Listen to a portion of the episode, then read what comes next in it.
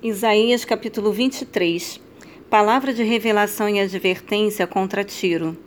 O Ivai de decepção, ó navios de Tarsis, eis que Tiro já destruída e nada lhe restou, nenhuma só casa, nem seu próprio porto. De Quitim, Chipre, chegou a esta, tri esta triste notícia.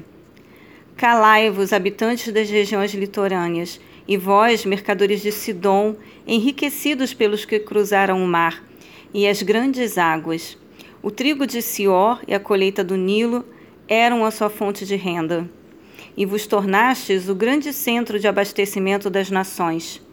Cobre-te de vergonha, Sidom, pois as muitas águas, a fortaleza do mar, exclamou. Não tive dores de parto, nem dei à luz, não criei meninos, tampouco eduquei meninas. Ao chegar essa notícia ao Egito, ele se afligirá com tudo o que ocorreu na cidade de Tiro. Ó moradores da costa, dirigi-vos a Tarsis e lamentai vós também. É esta cidade jubilosa que existe desde as épocas muito antigas, cujas andanças resultaram na conquista de terras distantes? Quem pensou e decidiu isso contra Tiro, contra aquela que homenageava com coroas cujos homens de negócios são príncipes, cujos comerciantes são famosos em toda a terra.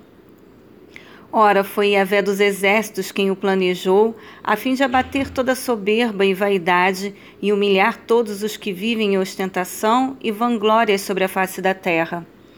Lavrai a tua terra como se cultiva as margens do Nilo, ó povo de Tarsis, porquanto o vosso porto não mais existe. O Eterno estendeu a mão sobre o mar fez tremer os reinos, quanto a Fenícia, e Yahvé decidiu destruir as suas fortalezas. E proclamou: Não continues na tua exaltação pretensiosa, ó Virgem oprimida, filha, cidade de Sidom. Levanta-te, pois, e atravessa o mar, e vai-te a Chipre. Contudo, nem mesmo ali haverá descanso para ti. Vede a terra dos caldeus babilônicos. Esse é o povo que sucumbiu, já não mais existe. Os assírios a deixaram à mercê dos animais do deserto. Levantaram torres de vigia, despojaram os seus palácios e transformaram toda a cidade numa só ruína. Lamentai e pranteai aos gritos, ó navios de Tarsis, porque a vossa fortaleza foi arrasada. Naquele tempo, Tiro será esquecida por setenta anos, isto é, o equivalente aos dias da vida de um rei. Ao fim dos setenta anos acontecerá a Tiro o que diz a canção da prostituta. Toma a harpa, perambula pela cidade, ó prostituta esquecida. Toca a tua harpa o melhor que puderes. Repete a tua canção muitas vezes para que se, lembre de, se lembrem de ti. Então, ao fim dos setenta anos, Iavé visitará Tiro.